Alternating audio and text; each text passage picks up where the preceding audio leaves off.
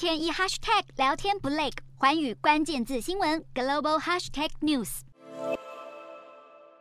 又是举行海马士多管火箭实射演习，又是调派美利坚号两栖突击舰前来亲善访问。美国对东南亚盟邦菲律宾的军事部署，今年以来立下许多空前创举。美菲两国政府今年二月同意扩大战略区域合作，菲律宾更是把供应美军使用的军事基地从原先的五座扩增到九座，而新增的四座美军基地确切地点终于在本月三日正式公布。位处领土最北端的是位于吕宋岛北部卡加延省的海。海军基地距离台湾仅四百公里，接着是同样位于卡加延省的空军基地，以及邻近的伊萨贝拉省境内的陆军基地，最后一座基地则是位于巴拉巴克岛南端，地点毗邻南海。随着霸权主义扩张，印太紧张升温。美菲军队近一年来的两大任务，就是反制中国在南海新建基地和抗衡中国对台湾日益独断的军事挑衅。从美军驻菲基地选址来看，三座吕宋岛北部陆海空军基地地点临近台湾，而另一座则是位处南海，让美国与盟邦的军事防卫重心更是显而易见。美菲两国早在二零一四年就签订加强国防合作协议，强化共同防御，而现在更是铁了心要携手区域盟友，力抗北京威胁。